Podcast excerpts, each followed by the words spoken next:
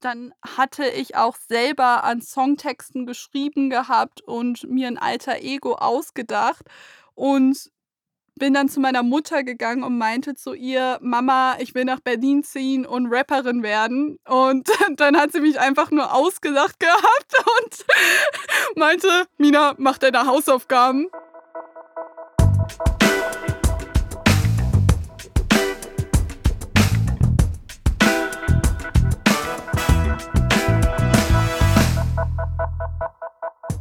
Hallo und willkommen bei Network von LinkedIn. Mein Name ist Sarah Weber und in jeder Folge hier spreche ich mit jemandem darüber, wie sie in dem Beruf gelandet sind, in dem sie jetzt arbeiten. Gerade beim Start ins Berufsleben hat man oft viele Fragen. Was will ich eigentlich machen? Bin ich qualifiziert genug? Und was mache ich, wenn mal alles schief geht? Wir wollen euch zeigen, wie ihr es schafft, den richtigen Weg für euch zu finden. Auch wenn der nicht immer nur geradeaus geht.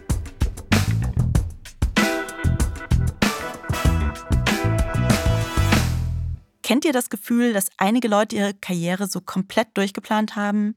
Schritt für Schritt, alles baut aufeinander auf? Gibt es da eigentlich überhaupt eine Chance für QuereinsteigerInnen oder Leute, die einfach nur ihre Leidenschaft zum Beruf machen wollen? Ja, davon ist Mina Seitze überzeugt. Eigentlich hat sie VWL studiert, also Wirtschaftswissenschaften. Dann wollte sie Journalistin werden, bis sie Programmiersprachen und Daten für sich entdeckt hat. Heute arbeitet Mina als Data Analyst bei Idealo, ohne dass sie ein Studium gemacht hätte im Bereich Tech oder Informatik. Außerdem hat Mina die internationale Organisation Women in Data nach Europa gebracht. Die unterstützt Frauen dabei, in der Branche Fuß zu fassen und sich ein Netzwerk aufzubauen.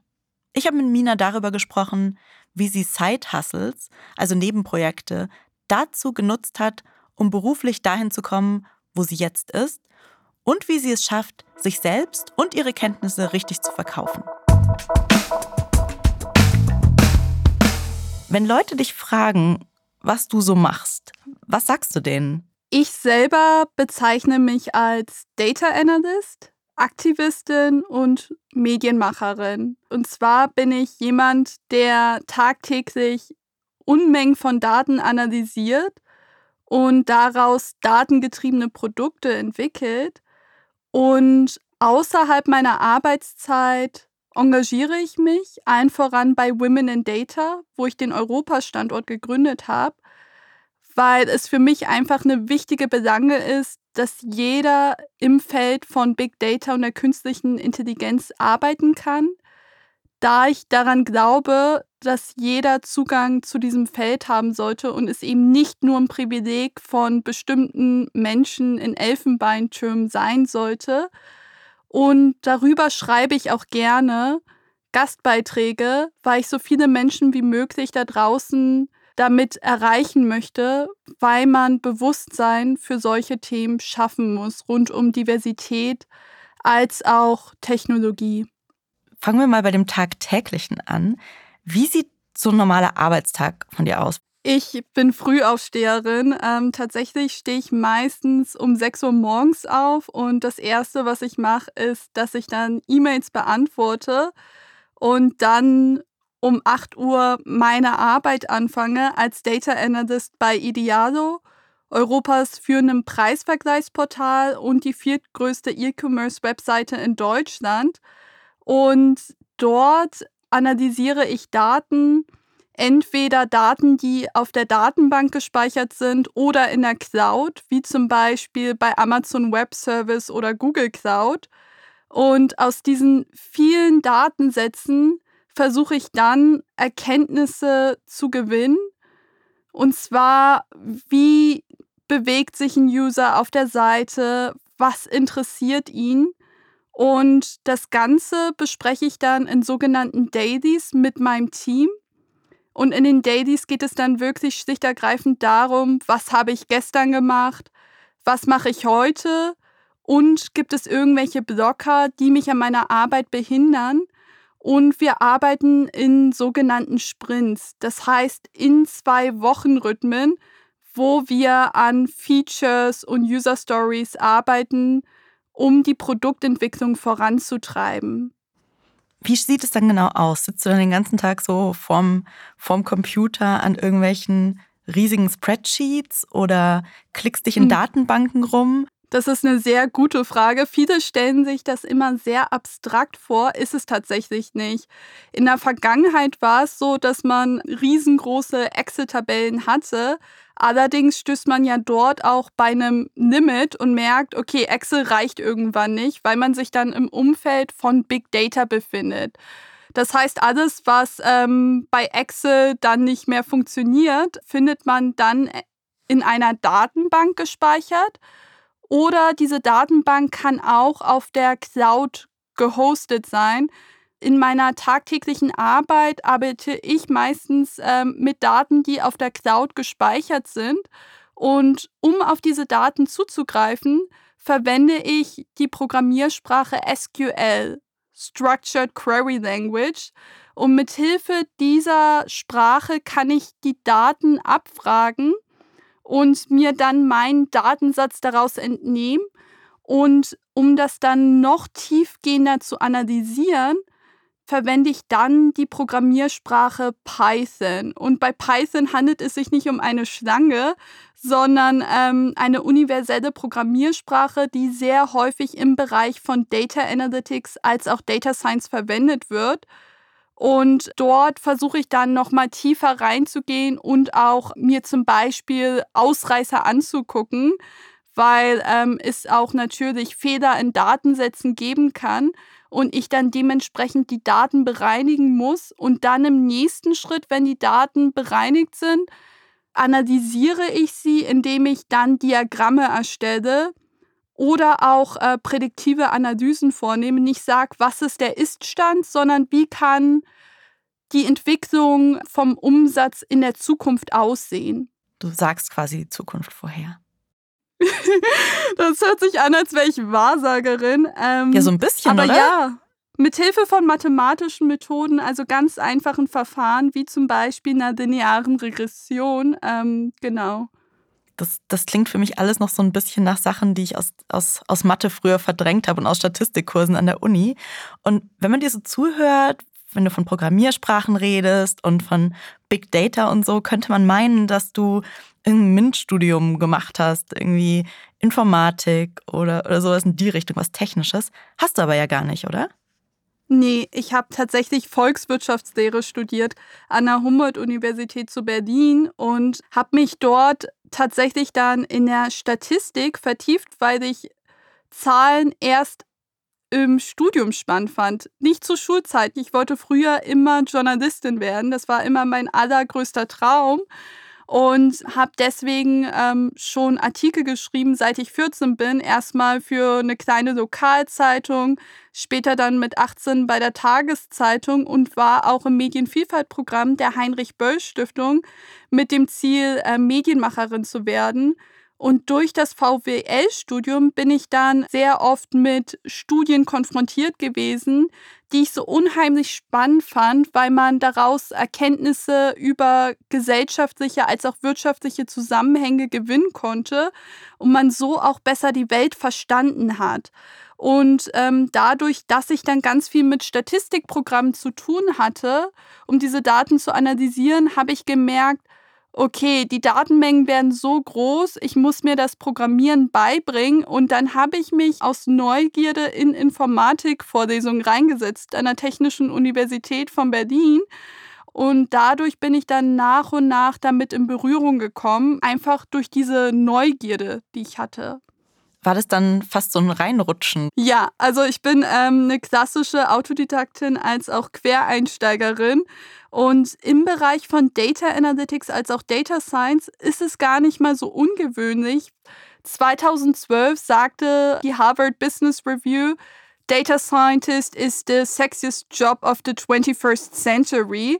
Und das war im Jahr 2012. Und jetzt schreiben wir das Jahr 2021 und sehen, dass Data Science als auch Data Analytics nicht nur ein ambitioniertes Feld für Hightech-Startups ist oder auch Forschungs- und Entwicklungsabteilungen von großen Technologiekonzernen wie Google oder Facebook, sondern dass es einen Bedarf im öffentlichen Sektor als auch in der Privatwirtschaft gibt man immer mehr und mehr Fachkräfte sucht, aber gleichzeitig auf der Angebotsseite es gar nicht so viele Spezialisten gibt. Warum? Weil es auch ähm, noch sehr wenig ähm, Studiengänge in dem Bereich gibt und man dann im Bereich von Big Data und der künstlichen Intelligenz auf Volkswirte, Agrarwissenschaftler, Physiker oder sogar auch Hochschulabbrecher dann treffen kann. Eigentlich ja ganz cool, oder? Also, dass man auch, wenn man sein Studium gar nicht fertig gemacht hat, in dem Bereich, wenn man sich auskennt und sich auch Sachen selbst beigebracht hat, trotzdem eine Chance hat. Definitiv. Also ich sehe das auch als große Chance, insbesondere die Digitalisierung, weil wir einfach in einer Welt leben, die sich ständig im Wandel befindet. Und das bedeutet auch für uns als Menschen, dass wir nicht mehr lineare Wege gehen, sondern auch ähm, vielleicht mal A, B oder C ausprobieren und uns einfach von dieser klassischen Karriere verabschieden, wo man 25 Jahre im selben Konzern gearbeitet hat und dementsprechend dann gehofft hat, dass man irgendwann befördert wird. Im Gegenteil. Also gerade jetzt äh, befinden wir uns in einer Zeit, wo wir alles lernen können, weil das Wissen auch öffentlich zugänglich ist. Wenn ich mich an meine Schulzeit erinnere, da äh, gab es das Internet schon. So alt bin ich auch immerhin, nicht. Immerhin, ja. Bei mir auch, bei mir auch. So, so jung sind wir dann doch. Ja, ja. Aber es gab tatsächlich gar nicht so viel tolles Lehrangebot im Netz. Mhm. Und jetzt haben wir die Möglichkeit, auf Udemy, Coursera oder auch LinkedIn Learning uns neue Fähigkeiten beizubringen. Und ich sage auch den Menschen immer draußen, es ist nie zu spät, etwas Neues zu lernen oder auch als Data Analyst oder Data Scientist zu arbeiten. Und dass die Türen offen sind. Man muss eigentlich nur wissen, wo man genau hingucken muss oder wo man die Reise anfängt. Das ist das Wichtigste. Wie hat die Reise denn bei dir angefangen? Also du fandest es dann irgendwie spannend und bist da so reingerutscht quasi. Aber trotzdem musste ja jemand so, die erste Chance gegeben haben. Jemand, der dann deinen mhm. Lebenslauf angeschaut hat und gesehen hat, hat VWL studiert, aber kennt sich trotzdem gut genug mit dem Thema aus, dass wir die Mina einstellen sollten, dass wir dir einen Job geben sollten in dem Bereich. Mhm. Tatsächlich habe ich ganz viele Online-Kurse vorab absolviert, unter anderem den Python-Kurs von José M. Portilla auf Udemy, den ich jedem empfehlen kann und habe dann zu Hause an kleinen Projekten gearbeitet mit Python und SQL. Was sind das für Projekte? Ich, ich kenne mich da so wenig mhm. aus, deswegen, wenn du sagst kleine Projekte, das könnte für mich jetzt irgendwie so alles heißen. Ja, also ein kleines Projekt ist zum Beispiel, wenn ich auf die Data Science Community Seite Kagle gehe und dort finde ich ganz viele Datensätze, die öffentlich zugänglich sind. Und dort kann man sich irgendeinen Datensatz nehmen, zum Beispiel zum Gesundheitswesen. Gerade in Zeiten von Corona ist das ein super interessanter Use Case und kann mir dann anschauen, wie sich die Infektionsrate entwickelt. Dann nehme ich mir diesen Datensatz und dann kann ich das Ganze in einen sogenannten Data Frame packen, also quasi einen Bildrahmen drumherum packen und das dann mit Hilfe von anderen Datenvisualisierungs-Packages ähm, in ein Gemälde verwandeln. Und ich habe dann damals diese Projekte gemacht und dann das als Arbeitsprobe verwendet und auch immer in den Bewerbungsgesprächen bekunde, dass ich unheimlich für das Thema brenne. Und ich glaube, wenn man den Leuten seine Motivation darlegen kann, dann kriegt man auch die Chance. Man muss sich bloß trauen, diese Türen einzutreten und darf dann nicht vorab sagen, okay, in der Stellenanzeige steht, ich muss unbedingt Informatik, Wirtschaftsinformatik oder auch Mathematik studiert haben. Es ist prinzipiell egal, was ich studiert habe. Und auch wenn man nicht den Anforderungen zu 100 Prozent entspricht, empfehle ich jeder Person, sich trotzdem darauf zu bewerben. Wie hast du es geschafft, dich einfach zu trauen, dass du gesagt hast, ich habe da so ein paar Projekte gemacht und ich sage jetzt einfach, das sind Arbeitsproben? Ja, Selbstbewusstsein schadet manchmal nicht. Das stimmt. Ähm, ich bin immer ins kalte Wasser gesprungen. Und zwar habe ich das ein jungen Jahren gelernt. Meine Eltern sind aus dem Afghanistan und Iran nach Deutschland gekommen und konnten erstmal auch kein Wort Deutsch und haben dann die deutsche Sprache erlernt und sprechen sie mittlerweile, aber mit Akzent natürlich und habe dann eben bei meinen Eltern beobachtet, wie es so ist, wenn man Hürden im Leben hat. Und das hat mich dann auch immer motiviert, ins kalte Wasser zu springen und den Neuanfang zu wagen. Auch wenn ich mich in ein komplett neues Feld einarbeite, bin ich nicht davor abgeschreckt. Im Gegenteil, ich habe einen inneren Antrieb und sage mir dann auch immer, ich kriege das hin. Also, dass man einfach dieses Urvertrauen in sich selbst hat, als auch in seiner Fähigkeit, neue Themen zu lernen. Und ähm, das ist total wichtig, dass man den Glauben an sich selbst nicht verliert, weil man häufig in Tagen von Instagram und Social Media das Gefühl hat, dass jeder schon ähm, mit unter 30 Jahren alles erreicht hat und man diese ganzen Influencer sieht. Aber man sollte sich nicht davon einschüchtern lassen und dann einfach sagen, dass man klar seinen eigenen Weg geht und sich dennoch traut, ungeachtet der Umstände. Also es klingt jetzt so, als ob du nie irgendwie so einen Moment hattest, wo du dir dachtest so, boah, also eigentlich kann ich das ja, aber pff, ob ich das wirklich heute auch kann und, und ob das so funktioniert, weiß ich dann irgendwie doch nicht. Ähm, hm. Ja, doch, es gibt ja auch das sogenannte Imposter-Syndrom, dass man das Gefühl hat, dass man Menschen was vorgaukelt und ähm, dass man gar nicht so gut ist, ne? Und die anderen ja, haben es noch nicht verstanden. Genau. Die anderen haben es noch nicht gecheckt, dass man eigentlich nur, genau. so, nur so tut, als ob. Genau, dazu gibt es auch super interessante Studien, dass insbesondere Frauen und auch Women of Color äh, besonders hoch von Imposter Syndrome im Tech-Bereich betroffen sind. Und Klar gibt es dann auch Momente von Selbstzweifel oder wo man das Gefühl hat, ich komme hier nicht weiter. Und wenn diese Momente aufkommen, halte ich dann auch kurz inne, aber weiß auch, dass ich nach Hilfe fragen kann. Zum Beispiel in mein Team, da ich ja nicht alleine die Datenprodukte entwickle, sondern auch mit anderen Datenspezialisten zusammenarbeite und jeder von uns unterschiedliche Fähigkeiten, Stärken und Schwächen mit sich bringt. Und ähm, klar ähm, sollte man sich dann auch trauen, zuzugeben und sagen, hey, ich weiß das nicht, kannst du mir bitte helfen?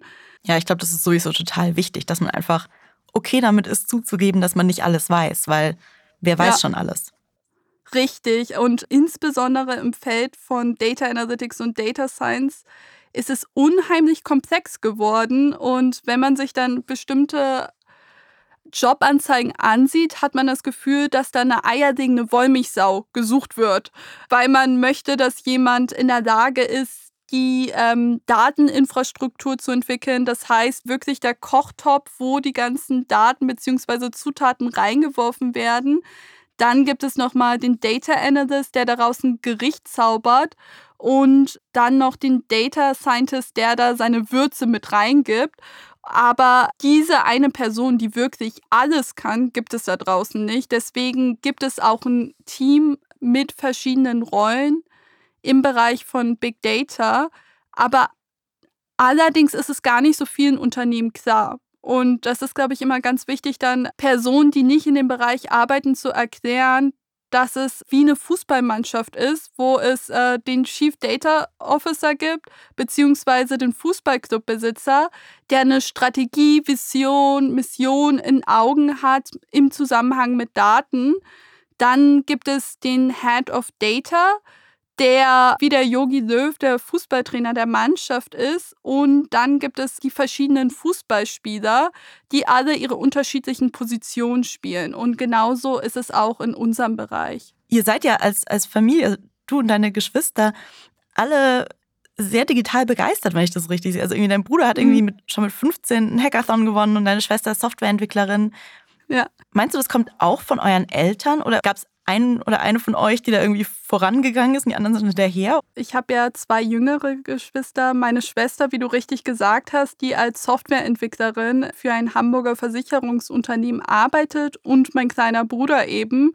Und dadurch, dass ich die große Schwester gewesen bin, die immer die Hausaufgabenbetreuung gemacht hat oder auch das Babysitting übernommen hat, habe ich natürlich eine sehr enge Bindung zu ihnen und gleichzeitig sehen sie mich auch als Vorbild an, weil sie immer gesehen haben, wie hart ich an meinem Traum der Selbstverwirklichung gearbeitet habe und dadurch haben sie sich auch inspiriert gefühlt, neue Sachen zu lernen. Und meine Schwester wollte ursprünglich Grundschullehrerin tatsächlich werden. Das war ähm, ihr Wunsch und dann hat sie gesehen, wie ich mich reingefuchst habe in der ganzen Digitalszene. Und das hat sie dann inspiriert, auch diesen Weg zu gehen, weil sie gesehen hat, welche Chancen die Digitalisierung bietet. Und im Anschluss daran äh, ist mein Bruder uns gefolgt und mittlerweile sind wir alle drei ähm, komplett digital unterwegs weil es uns auch Spaß macht, diese Herausforderungen anzunehmen, weil es auch ein kreativer Beruf ist, der eine gewisse Problemlösungskompetenz erfordert. Viele Leute stellen sich das immer so abstrakt, logisch, mathematisch vor. Im Gegenteil, ich denke, es ist ein sozialer und kreativer Beruf, weil man auch ähm, technische, komplexe Zusammenhänge verständlich runterbrechen kann und muss, um mit Stakeholdern gemeinsam agieren und zu kommunizieren können. Also du hast die aber alle inspiriert. Das ist eigentlich ja total cool, oder? Ja. ja, wir sind unsere kleine Community, das stimmt. Redet ihr dann daheim da auch drüber? Also wenn ihr alle da seid, ist es dann auch so ein Thema, dass ihr dann, keine Ahnung, drüber redet, wer gerade was programmiert oder welche, welche Programmiersprache neu getestet hat oder irgendeinen coolen Datensatz gefunden? Wahrscheinlich sehr schlechte Beispiele von mir, aber. Nein, das sind super Beispiele, doch. Ich tausche mich regelmäßig mit meiner Schwester aus und sie will dann auch immer wissen, woran ich arbeite und vice versa. Und natürlich reden wir aber auch über andere Themen, wie zum Beispiel, wie sich unsere Gesellschaft derzeit entwickelt, weil wir ja sehen, dass unsere Welt äh, zunehmend gespaltener wird. Zumindest hat es den Anschein, wenn man die mediale Berichterstattung verfolgt. Und das ist auch etwas, was einen natürlich Sorge bereitet in diesen besonderen Zeiten. Total. Und für dich ist ja auch das Engagement politisch, gesellschaftlich ja auch total wichtig, oder? Also wenn man sich bei dir anschaut, was du schon alles ehrenamtlich gemacht hast und wo du dich schon engagiert hast, habe ich zumindest den Eindruck, dass das durchaus ein Thema ist, das dich ja auch so umtreibt? Ja, es ist ein Herzensthema. Ich glaube, dass ehrenamtliches Engagement das Bindemittel ist, um ein friedliches Zusammenleben in einer demokratischen Gesellschaft zu gewährleisten. Und das habe ich ganz früh gelernt von meinen Eltern, die als politische Flüchtlinge nach Deutschland gekommen sind, weil sie eben auch an Demokratie, Freiheit und der Gleichstellung von Mann und Frau geglaubt haben, aber es in einem ähm, Land wie Afghanistan natürlich umtrieben war von Bürgerkriegsunruhen. Und dementsprechend denke ich auch, dass wir selber als Individuum eine wichtige Funktion innehaben und auch das gesellschaftliche Engagement uns als Aufgabe bewahren müssen, weil ich immer mitkriege, dass unserer Generation vorgeworfen wird, dass wir politikverdrossen sind, ähm, ständig nur auf Instagram oder TikTok abhängen und uns diese Themen gelinde gesagt am Arsch vorbeigehen. Das stimmt aber nicht. Und ich möchte dann am Ende des Tages in den Spiegel schauen und sagen können, ich habe etwas geleistet für mich als auch bei den Mitmenschen, dass wir eben in einer friedlicheren, chancengerechteren Gesellschaft leben können. Ich glaube, das ist auch wirklich nur ein Vorurteil mit der Politikverdrossenheit. Hm, ich glaube, wir sind einfach anders politisch aktiv im Vergleich zu früher und dass wir auch gelernt haben, wie wir soziale Medien auch für politische Partizipation verwenden können. Ein gutes Beispiel ist Viktoria Reich von Deutschland 3000. Ich weiß nicht, ob du sie kennst, die auf TikTok kleine Videoclips produziert zu Themen rund um Demokratie, Feminismus und Gesellschaft und dass sich auch einfach die Art, wie wir uns engagieren, geändert hat und wir einfach auf anderen Plattformen unterwegs sind, aber es für die ältere Generation schwer nachzuvollziehen ist, wie unsere Mitsprache aussieht. So die größte Sache bei dir ehrenamtlich ist ja, zumindest aus meiner Sicht, Women in Data. Magst du einmal ganz kurz erklären, was das überhaupt ist und was du da machst?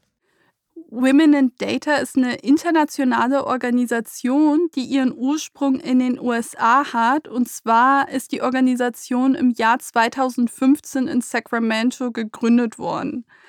Und mittlerweile sind wir mehr als 13.000 Mitglieder weltweit an Standorten wie Dubai, San Francisco, Vancouver, Nairobi, Berlin, London und Frankfurt. Und unsere Mission ist es, die, die Diversität in den neuen Datenberufen voranzutreiben. Aktuell liegt der Frauenanteil in Deutschland bei 16 Prozent von Personen, die im Bereich Data Analytics als auch Data Science arbeiten und weltweit bei 22 Prozent. Und das bedeutet auch im Grunde genommen, dass viele der Tech-Teams aktuell männlich, weiß, meistens der Mittel- oder Oberschicht angehörig, Software entwickeln, die einen Großteil der Weltbevölkerung nutzt und wir Frauen an diesem Prozess kaum teilhaben. Und das kann eben auch zur Folge haben, dass wir Algorithmen haben, die einen sogenannten Bias beinhalten. Das heißt, ein Algorithmus, der eine Voreingenommenheit oder ein Vorurteil besitzt. Das sehen wir zum Beispiel bei der ganzen Debatte um Gesichtserkennungssoftware von großen Unternehmen wie Amazon oder IBM wo erkannt worden ist, dass die Gesichtserkennungsfehlerrate bei asiatisch aussehenden Personen oder schwarzen Menschen viel höher ist im Vergleich zu weißen Menschen.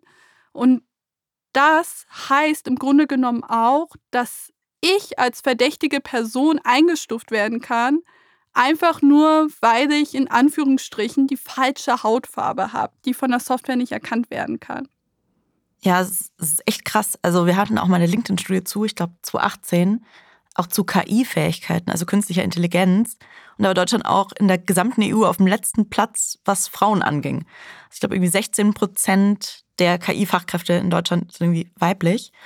Genau. wenn man sich das halt mal überlegt, wie wenig Mitsprache und Mitentwicklungsrechte es da quasi einfach gibt und wie wichtig diese Technologien halt heute und vor allem auch in Zukunft werden, dann ist das schon krass. Definitiv. Und das Traurige auch, dass Frauen in der Tech-Industrie anfangen und ab einem gewissen Punkt in ihrer Karriere demotiviert sind, den Weg weiterzugehen, aufgrund der Bro-Culture, weil das Feld sehr männlich dominiert ist und in dieser Bro-Culture es auch ähm, stark um Wettbewerbsorientierung geht, Vergleiche untereinander und Frauen dann manchmal das Gefühl haben, dass es nichts Kollaboratives ist. Und dabei kann Tech einfach eine wunderschöne Sache sein, weil man eben in einem interdisziplinären Team zusammenarbeiten kann und gemeinsam Probleme löst und an diesen Herausforderungen wächst. Und wenn man dann die diversen Perspektiven hat, ja auch am Ende bessere Produkte rauskommen. Auf jeden Fall. Das ist auch ein ganz wichtiger Punkt für die Diversität im Bereich von Tech, weil wir dann bessere Produkte entwickeln können, die User Experience auch besser nachvollziehen können, weil es eben diese diversen Teams gibt. Und Diversität beschränkt sich ja auch nicht nur auf das Geschlecht, sondern auch auf soziale Herkunft ähm, oder Menschen, die sich als nicht binär identifizieren. Es gibt da so viele Dimensionen und dementsprechend ist es wichtig, dass wir eben nicht nur Frauen fördern, sondern auch Menschen mit Migrationshintergrund, People of Color oder Personen, die sich als queer identifizieren. Ja, und mit, mit Women in Data ist wirklich auch euer Ziel, so ein bisschen das zu fördern ne? und da so eine Community auch zu haben. Richtig. Und wir glauben auch ganz stark an das Prinzip von Allyship. Das bedeutet, dass auch Männer bei uns mitmachen können. Und wir haben auch sogar Männer, die unsere sogenannten Hashtag She for Her Ambassador sind und ähm, auch an unsere Sache glauben. Und wir haben diese Community geschaffen zu einem, um Frauen auch das Gefühl zu vermitteln, hey, du bist nicht alleine, wenn du bereits in dieser Branche arbeitest, aber auch zum anderen, um Frauen zu motivieren, die noch nicht in der Branche Fuß gefasst haben, dort einzusteigen. Und das machen wir, indem wir auch Meetups und Symposien organisieren, wo auch Frauen vertreten sind, die selber auch einen Quereinstieg in die Branche gemeistert haben. So wie du. Ja. Wenn du bei solchen Sachen sprichst, hast du da manchmal Lampenfieber oder so? Oder bist du da mittlerweile Vollprofi? Nein, ein bisschen Aufregung gehört immer dazu. Das ist auch schön, wenn es dann im Bauch kribbelt oder äh, die Hände anfangen zu zittern. Ich denke, dass eine gesunde Portion von Aufregung oder Nervosität eigentlich was Schönes ist, weil es dann auch bedeutet, dass man sich freut und es wie das erste Mal ist. Was wir in jeder Folge machen wollen, ist auch eine Frage wirklich aus der Community von Berufseinsteigerinnen mitbringen. Und du hast ja auch in deinem Studium Werkstudentenjobs gemacht, richtig? Ja. Und da kam nämlich eine Frage von Miranda rein, die gesagt hat, dass bei ihr so eine praktische Erfahrung als Werkstudentin oft gar nicht als vollwertige Berufserfahrung anerkannt wird. Und sie nicht so genau weiß, was sie da tun soll. Hast du da irgendwelche Tipps? Ja, das ist eine gute Frage. Mein erster Tipp war damals von jemandem, dass ich nicht in der Regelstudienzeit studieren soll und lieber mehr Praxiserfahrung während des Studiums sammeln soll in Form von Praktika und Werkstudententätigkeiten, weil es unerlässlich ist und auch die Zeit gibt, in die Themen reinzufuchsen. Und wie ich dann immer argumentiere, ist, dass der Arbeitgeber, der mich ja einstellen möchte, eine Person haben möchte, die keine lange Einarbeitungszeit benötigt. Und wenn jemand schon zuvor Erfahrung als Werkstudent oder Werkstudenten gesammelt hat, signalisiert es ja auch, dass man bereits Vorwissen zu diesem Thema hat. Und das würde ich genauso darlegen, auch in Bewerbungsgesprächen.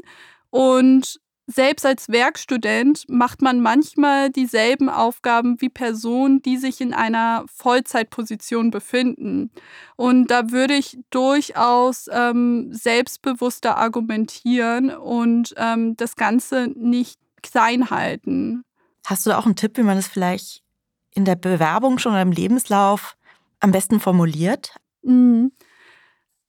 Wenn es Hürden gibt, überhaupt eine Einladung zu einem Gespräch zu bekommen, kann ich empfehlen, dass man vielleicht die Person, die direkt zuständig ist für die Abteilung, direkt eine Nachricht auf LinkedIn schreibt und sagt, hey, ich bin aufmerksam geworden, dass ihr gerade in diesem Bereich sucht und ich finde eure Firma toll oder mich interessiert deine Fachabteilung. Und hier ist mein Lebenslauf und dass man dann auch im Lebenslauf genau nochmal darlegt, auch in der Werkstudentenposition, an welchen Projekten man genau gearbeitet hat und darüber hinaus auch die Freizeitprojekte im Lebenslauf erwähnt. Glaubst du, es ist wichtig heute, so Freizeitprojekte zu haben, also auch wirklich nebenbei noch Dinge zu machen, die einem dabei helfen, sich zu qualifizieren? Ja, ich glaube an Side-Hustles. ich bin ja auch ein Side-Hustler. ja, ähm, zum Beispiel erfordert mein Job auch viel analytisches Denken und gleichzeitig besitze ich auch eine kreative Komponente. Und diese kreative Komponente versuche ich dann durch andere Möglichkeiten zum Ausdruck zu bringen. Zum Beispiel, indem ich heute mit dir spreche. Und ähm, ich glaube auch, dass man durch Nebentätigkeiten auch ein neues Repertoire an Kenntnissen mit aufbaut, die man so im 9-to-5-Job nicht immer wirklich ausleben kann.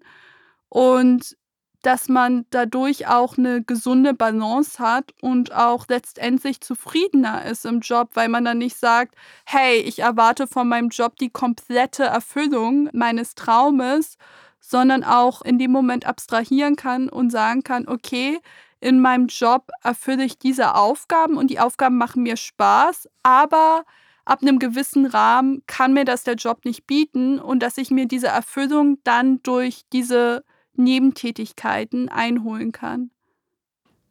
Wir haben bei, bei LinkedIn so eine kleine Tradition ähm, für Leute, die neu reinkommen oder so. Und zwar, dass die eine Sache verraten, die nicht in ihrem Lebenslauf oder in ihrem LinkedIn-Profil steht. Das kann hm. irgendein quatschiger Nebenjob sein, den man früher mal hatte oder irgendwas, was man, was man kann, worüber man normal nicht so im Berufskontext spricht oder mhm. irgendwas, was man mal erlebt hat oder so. Fällt dir da was ein? Oh ja, ich wollte mal Rapperin werden. Was?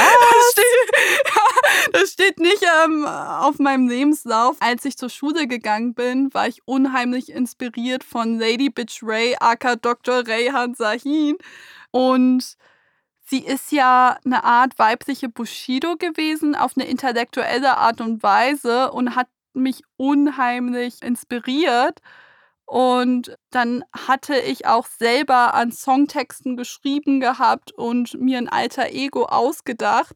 Und bin dann zu meiner Mutter gegangen und meinte zu ihr, Mama, ich will nach Berlin ziehen und Rapperin werden. Und dann hat sie mich einfach nur ausgelacht und meinte, Mina, mach deine Hausaufgaben. Am Ende habe ich die Hausaufgaben gemacht und aus der Rapperkarriere ist nichts mehr geworden. Was war ja. dein Rapname? Das ist nicht jugendfrei. Ah, interessant. Findet man da noch was, wenn man doch so auf YouTube irgendwie mal was eingibt oder kam es so weiter nicht, weil die Hausaufgaben Nein. dann sein ja, mussten? So weit habe ich es nicht geschafft. Also vielleicht musst du das nochmal aufleben lassen. Ja, es gibt ja auch ähm, ziemlich coole Leute im Deutschrap. Ja, vielleicht mache ich das ja mal irgendwann. Hörst du auch, hörst du auch viel Rap? Oh, in letzter Zeit weniger tatsächlich, aber früher, da habe ich KIZ auf dem MP3-Player noch gehört. Ich, ich, ich überlege die ganze Zeit, ob ich dich irgendwas rappen lassen kann, aber ich glaube, das wäre gemein.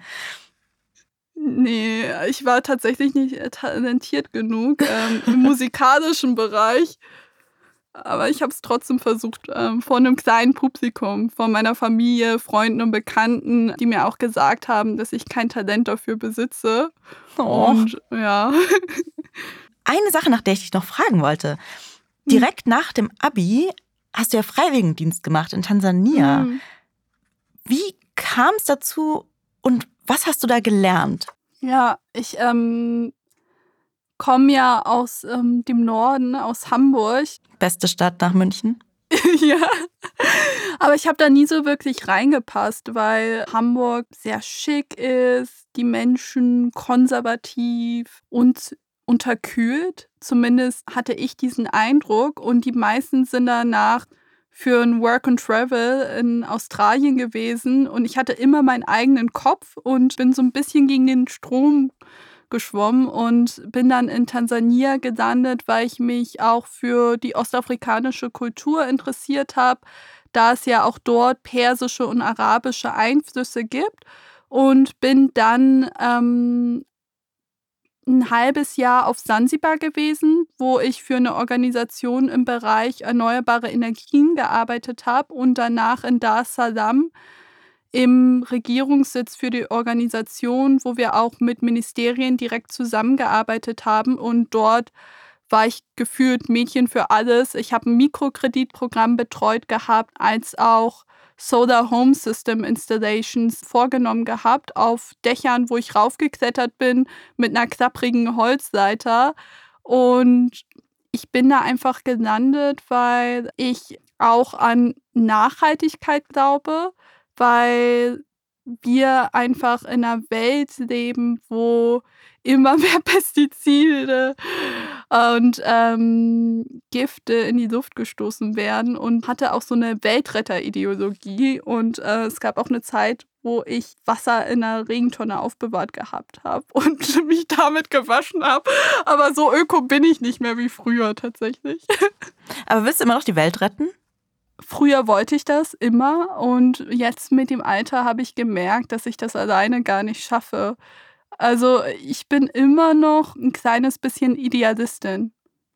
Ich glaube wirklich an eine bessere Welt, an eine gerechtere Gesellschaft und ein friedliches Zusammenleben. Klar, also dass man das allein nicht schafft, ich glaube, die Illusion haben wir uns genommen, aber man kann ja auch mit anderen zusammenarbeiten, um die Welt besser zu machen. Genau, deswegen glaube ich an die Kraft von Communities. Also das Bauen einer Gemeinschaft um dich herum, die dich inspiriert und auch empowert. Und alleine äh, werden wir die Welt nicht retten können, aber gemeinsam schon.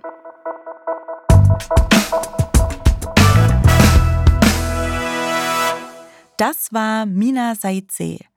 Ihr findet sie und ihre Organisation Women in Data auf LinkedIn. Habt auch ihr eure Leidenschaft zum Beruf gemacht, obwohl ihr vielleicht gar nicht offiziell qualifiziert dafür seid? Und fällt es euch leicht, eure Fähigkeiten richtig zu verkaufen? Teilt eure Erfahrungen auf LinkedIn mit dem Hashtag Network und diskutiert auf meinem Profil mit. Wenn ihr eine Frage an einen unserer künftigen Gäste habt, dann schickt uns einfach eine E-Mail an network at linkedin.com. Network wie immer mit zwei T. Die Frage von heute kam von Miranda zum Thema Berufserfahrung als Werkstudentin. Abonniert Network, teilt den Podcast mit euren Freundinnen, bewertet ihn und hinterlasst uns eine Rezension bei Apple Podcasts. Das hilft anderen dabei, den Podcast auch zu finden. Network ist ein Podcast von LinkedIn, produziert von Haus 1. Redaktion Susanne Klingner und Julia Rothaas. Der Podcast wurde aufgenommen bei Plan 1 mit Dank an Ralf Weigand und Christoph Tampe. Schnitt und Sounddesign Joscha Grunewald. Ich bin Sarah Weber und wir hören uns hier wieder in zwei Wochen.